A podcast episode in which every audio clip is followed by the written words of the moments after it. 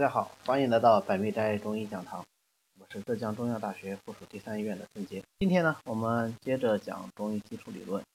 我们前面已经讲过了心和肺的主体功能以及它的形体关窍。今天呢，我们来讲五脏中的第三脏脾。今天我们主要讲脾的主体功能。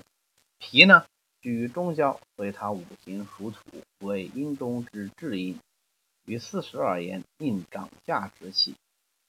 与五色而言为黄，其气生清。它的主要气化特点呢，还是生清。那有人说，脾胃居中焦，它应该是能升能降，斡旋气机啊，为什么只讲生清呢？因为这个斡旋气机里面的能升能降啊，降的这一部分主要是为胃所主，所以我们经常讲脾胃的气机运化特点是脾升胃降，升降相应。那么又为什么说是阴中之至阴呢？我们知道，在上为阳，在下为阴，所以在上的心和肺呢，它就为阳；在下的啊，相对位置比较下的肝、肾、脾三脏呢，就为阴。为阳的心和肺，心为阳中之太阳，肺呢就为阳中之少阴。在下的三个脏啊，肝为阴中之阳，肾为阴中之阴。那多一个脾出来，那么我就说阴中之至阴。为什么说它是至阴呢？因为脾为土，出五味，所以讲它为至阴。还要强调一点，就是四时应长夏。有人说你四时就是春夏秋冬，这个长夏是个什么东西呢？长夏它有不同的说法。我们通常取的说法是在夏天之后、秋天之前啊，放这么一个时间段叫做长夏，或者是因为脾。不独处于时，所以呢就不专门画一个时间段来给它，是春夏秋冬每一季最后的十八天啊，各十八日计之啊，这个给脾，那么四个十八天加在一起，这个就叫做长夏。在我们临床上应用更多的，实际上还是前一种说法啊，就是在夏以后、秋以前的这么一段时间叫做长夏。长夏这个时间段呢，我们知道啊，正是一年之中最为闷热的时候，所以长夏之气的话，它就是应湿，这样与五行中湿属土也正好就相对应了。那脾最大的特点呢，就是它为气血生化之源啊，所以在《素问·云南秘典论》里面说，脾胃者，汤鼎之官，五味出炼。五味出炼是什么意思呢？五味就是我们吃进去的五谷杂粮了。那我们所吃的东西无非都是五味，所以说啊。地以五味以养人嘛，啊，地气就是出五味，能够养我们。当然不光是人，所有的生物都是这个五味所养的。那么我们看一下脾的主体功能包括了脾的主要功能呢，其实就包括三个方面。我们前面在讲这个概述的时候已经都讲了啊。第一个，脾主运化；第二个，脾主生清啊，这也是它的气化特点呢，也是它的功能。第三个，脾主统血。我们先来看第一个，脾主运化。运化是什么意思呢？运化就是说啊，脾能把我们吃进去的食物啊，叫水果，把它变化成为人体的一部分啊，变化成为各种精微物质来荣养人体。那其中的那些浊厚的、不能够为我们所用的这些东西呢，就把它排出体外。那就这么一个过程，就叫做运化。所以在啊《素问·经脉别论》里面啊，他说。食气入胃啊，东西吃到胃里面就散精于肝，它的精微呢就散于肝。当然了，不仅仅是散于肝，它是以肝为例啊。那么浊气归心，引筋于脉，这实际上呢它是五脏皆养了。那你想啊，脉不是就周流全身吗？实际上这段话再往后面讲，它是讲毛脉合筋，然后这个水谷精微之气又是怎么运送到手太阴肺经的这个脉上面去。然后，因为手太阴肺经有一个动脉啊，就在我们这个这个动脉不是说这个啊，我们一般意义上理解的西医的这个动脉啊，这个呃，把这个血液从心脏输送到身体各个部位的这个血管叫动脉，不是的啊。我们这个动脉讲就是会动的脉啊，能够搏动的脉 就是动脉。那像手太阴肺经啊是怎么循行的呢？它是啊，处于胸中之后，然后从这个上背的内侧前缘啊一直走。走到这个嗯桡骨这里啊，就是大拇指这一端啊，然后沿着大拇指鱼际出来，一直到拇指的外侧啊，阳阳面啊，它外侧，这就是这个呃手太阴肺经循行的一个简单的这个路线。那么你看，在这条经脉上，是不是我们平时摸脉摸的这个地方就在这里啊，就是我们所谓寸口脉，这个就是手太阴肺经的动脉。那他就讲啊，到因为他这个所有的气血呢，因为物质呢，最后都到了手太阴肺，都可以通于手太阴肺经，所以我们读取寸口啊，能够就取寸口脉就能了解五脏六腑的气血阴阳变化啊，是这么来的。那嗯，这段话。放到这里意思是什么？意思就是说啊，东西吃进去呢，还是经过脾胃的这个运化功能，然后再化身为水谷精微来荣养周身啊。所以在《素问诀论》里面说，脾主胃胃，行其津液也啊。东西我们知道吃进去都放到胃里面啊，所有的食物都是在胃里面。那么胃呢，它只有一个呃受肾的功能，最后把这些。水谷把它运化，把它变成精微，然后输送到全身。这个功能是靠谁实现的呢？就是靠脾实现的啊，靠脾主运化的功能来实现的。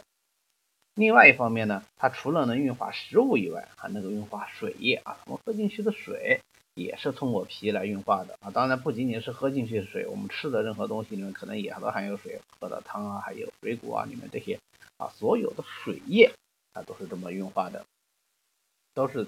经过脾运化的啊，那在正常情况下啊，那我们先讲这个运化水谷。如果说是正常的话，那么我们吃进去的东西就能什么，就能得以消化。运化以后呢，就划分了各种精微物质，这其中最重要的就是气血。所以说，脾为气血生化之源。那么在经过啊十二经脉，经过五脏六腑的气化功能。就把这些水谷精微输布到全身，于是脏腑得阳啊，四肢百骸都能得到荣养。正因为这个原因啊，所以我们说脾为后天之本，人只要生出来啊，就必须得吃饭啊。所以《内经》里说啊，一日不在食则饥啊，一天不吃两顿饭，你就会觉得饿啊，这个是自然的规律。那么我们要身体强壮，要有抵抗力，要身体健康，我们就必须得能吃，并且还能把吃下去的这些食物运化。变成水谷精微啊，这就是为什么讲脾为后天之本的主要原因。那假如说脾出了问题呢？啊，脾的阴阳气血不正常了呢，就会出现什么问题呢？就会出现不能运化水谷。那么一方面表现为辣呆啊，就是吃东西吃不进啊，辣那就是吃东西的意思啊，那个受辣的意思。呆那就是减退了，辣呆呢就说是哎吃东西比较差，有时候我们也叫它辣差。食少，因为不想吃东西嘛，所以吃吃的食物当然就比较少啊，或者稍微吃一点就觉得啊肚子胀不舒服啊，腹胀，大便呢就溏薄啊就不成形。那么这个呢，主要是脾胃不能够运化水谷啊出现的一系列症状，因为脾胃就不能运化水谷以后啊，那就不能生气血，气血不能生就怎么样就虚。就出现一些气虚血少的症状啊，就包括没有力气啦，比较消瘦啦，精神也不好啊。所以我们现在经常讲的所谓亚健康的状态啊，往往呢就跟这个有关系。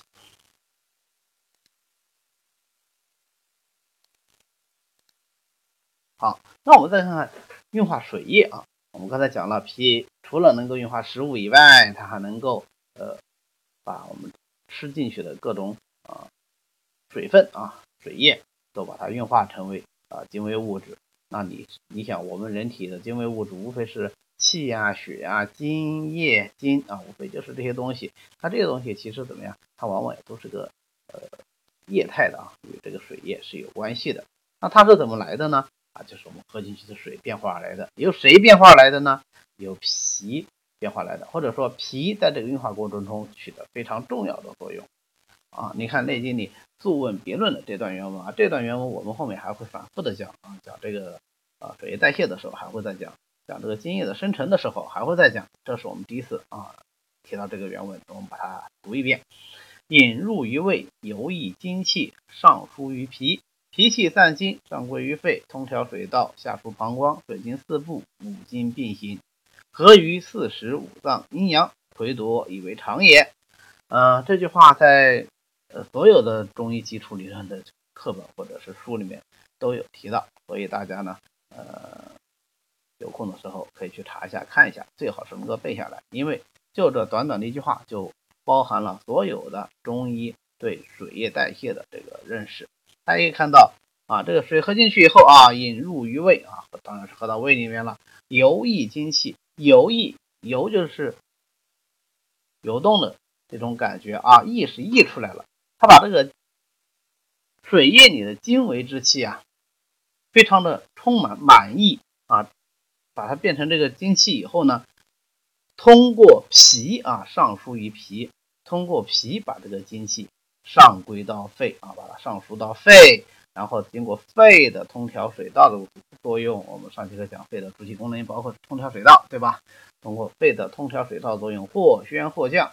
那么其中降的这部分呢，有下输膀胱啊，把下输送到膀胱，经过膀胱的气化功能，那么就水经四布，五经并行啊。这水中的精微物质呢，就可以分布到周身。五经并行实际上指的在所有经脉里面进行运行。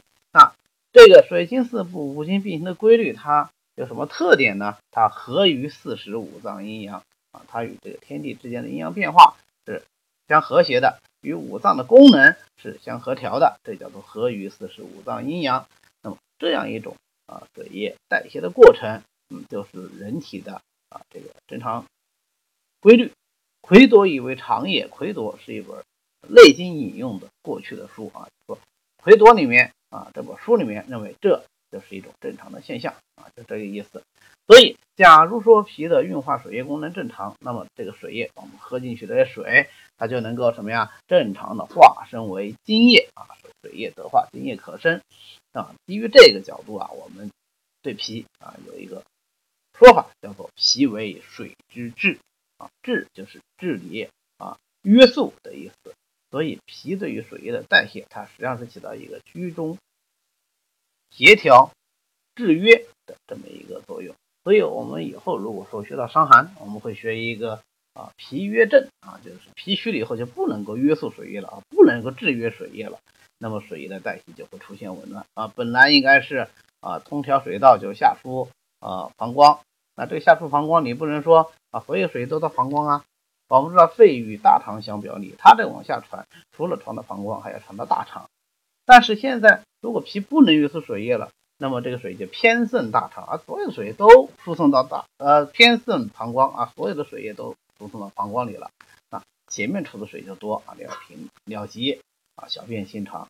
可是后面的水呢就没有了啊，没有津液去濡润大肠了。那么我们想想，这个大便就会变得怎么样？就会变得干燥啊，就会出现便秘，这就是所谓的脾约症。我们用麻仁丸来治，可能很多人啊，虽然不知道脾约症，但是吃过麻仁丸啊，它就是这样的一个道理。好，那么假如脾主运化水液的功能失调了，它会发生什么样的变化了？那这个变化就多了，那水液就不能够运化，它就会停滞下来，变成痰湿水饮这样的一些阴邪。那么痰湿水饮。在人体各个部位都可能停留下来，那么它停在了，就影响到了，可以说是百病由生啊。我后面讲这个病理因素的时候，还会专门分析痰湿水饮是个什么东西啊。我们经常讲百病皆有痰作祟啊，那么痰湿水饮这些阴邪实际上是导致疾病的一个非常重要的因素，可以说没有哪个疾病跟痰湿水饮一点关系都没有的啊。痰湿水饮，你看。它的主要产生的原因是什么？就是脾不能够运化水液，所以说脾的功能对于维持我们的身体健康啊是非常重要的啊，也再次体现了它确实啊称得上是一个后天之本。那么脾的第二个功能呢是脾主生清，脾主生清的意思是说脾具有生举清气的作用啊，它能够把身体内的清气升上去。我们知道清气本来属阳，阳就是应该要升的，对吧？所以我们经常呃，在这个阴阳阴阳大论里面啊，我们讲阴阳的时候啊，应该就有提到过，说这个啊，清气在下得生孙泄，浊气在上得生村胀啊，有这么一句话。那么在正常情况下，这个清气不往下面走啊，就要往上面走，对吧？这个之所以能够清气得生，靠的就是脾主生清的功能。那么如果脾的功能正常，清气就得生，清气生了呢？浊气自然就能够下降，对吧？这是一个循环的问题。那么，所以我们讲脾以生为健啊，经常把它呃比喻成一个是需要随时运动、要往上升的这么一个状态啊，有一种天行健的意思在里面啊。所以，嗯，我们中医里经常讲顺其性为补，所以我要补脾的话，我是应该升还是应该降啊？我就应该升它啊，应该升性。那假如说呃这个脾的功能出现了异常呢，那它就往往表现为不能升，不能升啊，清气不往上走，那就往下走喽，就变成了清气在下。自身孙泄啊，这个孙泄呢，就是一种拉肚子啊，一种腹泻的症状。那这种孙泄呢，啊，除了说啊有这个拉肚子的症状以外，它还有一个特点呢，就是往往是会拉出一些啊没有完全消化的食物，而且它这个孙泄呢，啊不是说这种水泄啊，也不是这种暴露下破啊，很急迫的这种下泻，它往往是一个长期的慢性的啊，这个大便不成形啊，有点湿啊。这样的一种泄泻啊，叫做孙泻。那么脾主生清的第二个作用呢，具有身体脏气的作用。嗯，什么叫做身体脏气呢？你看我们人站在这里，心肝脾肺肾，它就在它应该待的地方待着，对吧？没有说心脏本来应该在胸腔里的咕咚啊掉到肚子底下去了啊，这不会出现这种情况。那为什么心肝脾肺肾能够各守其位呢？啊，就在它待该待的地方待着呢？这个就是靠脾主生清的这个作用啊，身体脏器的这个作用来实现的。那另外一方面，我们也知道气血精津液这些精微物质，是不是也有它应该在的地方，对吧？血就行于脉内，对吧？津液呢，啊，也可以行于脉内，也可以什么？也可以在无论与四肢百骸的时候，也可以在脉外，对吧？好，那么。这些精微物质为什么能够待到它应该待的地方呢？也与这个生清的作用有关啊，叫做精微各守其所。好，那如果说脾的身体脏器的这个作用失常了，它会出现什么情况啊？一个就是脏器下垂啊，我们比较熟悉的，比方说胃下垂、肾下垂、子宫脱垂、阴道前壁脱垂等等等等啊，各种脏器的下垂。都与脾主生清的功能减弱减退有关系啊。我们有个专有名词叫做中气下陷。什么叫做中气啊？脾居于中啊，所以中气就是脾气，或者说脾胃之气，主要还是指脾气。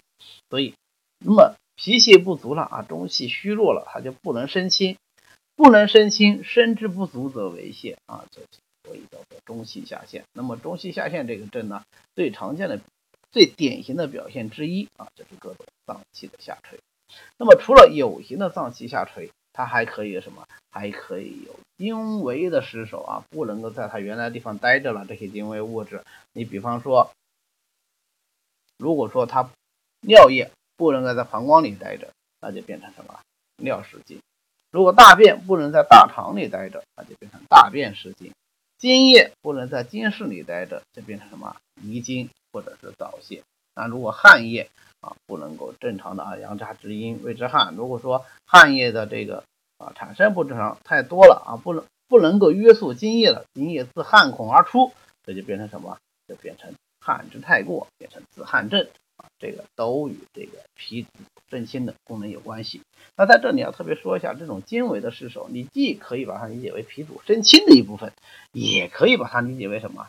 理解为脾的第三大主体功能——脾主统血的一部分。但是为什么不放在脾主统血里讲呢？因为脾主统血主要讲强调的是脾具有统摄血液的作用。那么实际上，我们知道，它除了统摄血液以外，也能够统摄其他的所有的精微物质啊。这就是为什么我们前面讲，你说它是脾主生清也好呢，还是脾主统血也好，总之脾虚了以后就会出现啊遗精啊、早泄啊、尿失禁、大便失禁等等这些精微不摄的这个症状。那么脾主统血这个理论从哪来的呢？最早是《难经》里说的，《难经》说脾国血温五脏，这个国血啊，就是约束血液啊，行于脉道的这个意思。所以国血的意思就是统血。为什么脾会有统血的这个作用呢？主要还是气主固摄这个作用来的。因为脾主生心为气血生化之源嘛，所以气主固摄这个的这个功能，主要就落实到脾上面去。那如果脾气正常，啊，脾的这个气血阴阳都足够的充足，那么就能够摄血啊，就能够让血待在它应该待的地方，就是血循肠道啊，就是在它这个正常的脉道里循行。假如说脾的功能出现了异常呢，那就血瘀脉外啊，它就不再待在脉里面了啊，不再待在血脉里面，它是流到血脉外面。有人说这个脉没有破损，那血管没破，它怎么会流出来呢？啊，在这里我们要特别强调一句啊，中医里讲的这个脉是壅恶营气，令无所避，是为脉的脉，不是说光光是那个血管的意思啊。所以血管没破。或者说没有看到有形的血管破裂也是可以出血的啊，这个呃跟我们日常的这个认识可能说有一点点不一样。那有人说血管不破怎么可能出血呢？对，血管不破不会出血，但是很多时候血管的这个破裂我们不会直接的就用肉眼看到啊，你比方说妇科的出血崩漏，你能看到说有出血吗？呃，有血管的破裂吗？看不到，对吧？我们只能推测说啊，有个有形的血管破了。那就我们中医理论上来说呢，就是脾可能不通血了啊。当然，脾不通血只是原因之一啊。好，那么如果说脾不同血了，血溢脉外，它主要表现为哪些地方的出血呢？哎，它有规律。大家想想，脾不同血的出血，这个出血是虚的还是实的呢？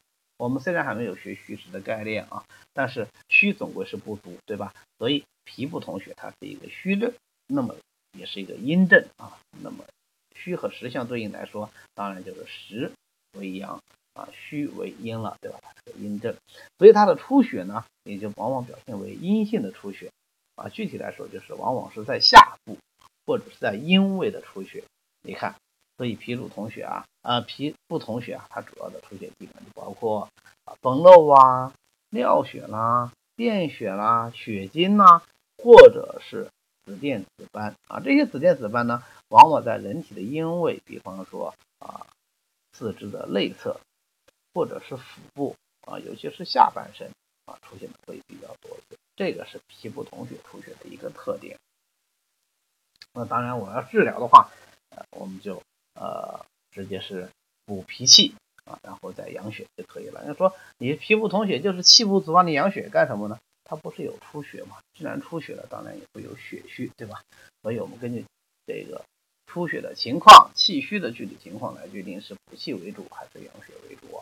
啊如果是补气为主，我们以后学方剂的时候知道有什么呃黄土汤啊，包括女中汤啊，都可以用啊。汤。